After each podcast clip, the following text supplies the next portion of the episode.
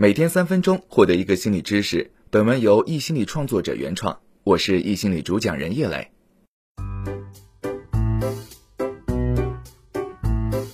恋爱中吵架真的是再正常不过的事情了，但是吵完后会很尴尬，尤其是一对情侣，刚好一个习惯沟通，一个习惯沉默，就很容易越吵越憋屈。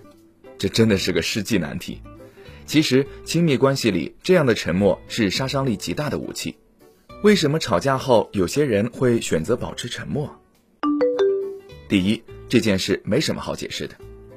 两个人在一起有被爱、被宠上天的需求很正常，可是当对方没有满足你的时候，这种需求很容易就变成了苛责，甚至争吵。男生不明白这有什么好生气的，不想说话，所以选择沉默。心理学家 Christensen 和 Shank 将这种现象称为要求回避型沟通模式。第二，反正我说了你也不理解。受到以往经验的影响，如果一个人觉得他说出来的话大多不会被理解，那么他就会选择不说。说一句话会被顶十句，还可能让对方翻出更多的旧账，还有什么好说的？女生呢也会生闷气，我说了你又不懂，每次都不知道自己错在哪里，根本没有沟通的必要了。哎，这种情况一般以冷战几天突然和好告终，但也有些人因为这样渐行渐远。第三，习惯性冷处理，认为沉默可以解决问题。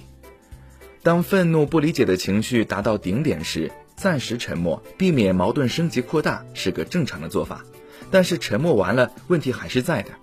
每次沉默逃避的问题，都会以旧账的形式积累下来，失望一点点积累，最后产生质变，导致分手。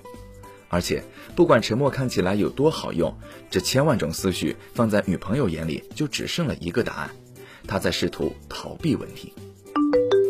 第四，沉默也是生闷气的一种，是不是情侣当中女生一定会更作呢？并不，有时啊，是因为男女的社会角色有很大区别。一直以来，男性都被期望成少说话、多做事、不寻求依赖的人，而女性呢，则被允许表达自己的情绪。如果男生真的认真吵架了，会被批评说太小气了。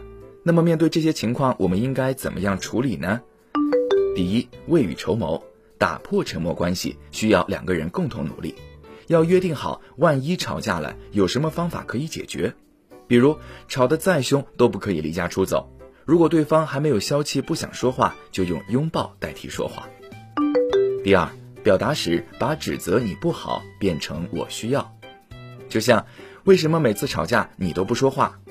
你怎么又做不好？你根本不懂我。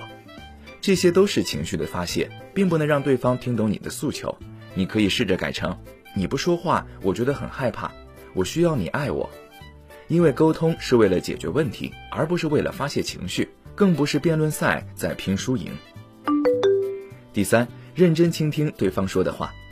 认真倾听意味着你要先放下自己的情绪，去理解对方为什么会这么做，并且不急着给他下定义。当然，原谅并不是没有底线的。如果他把你的忍让当成了理所应当，那你就应该考虑换个对象了。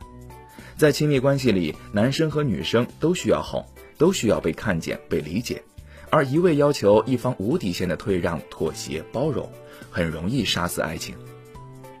好了，以上就是易心理三分钟心理学。如果你喜欢本期内容，欢迎分享给你的小伙伴，在公众号易心理后台回复打卡，也可以获得专属知识卡片。我是叶磊。我们明天见。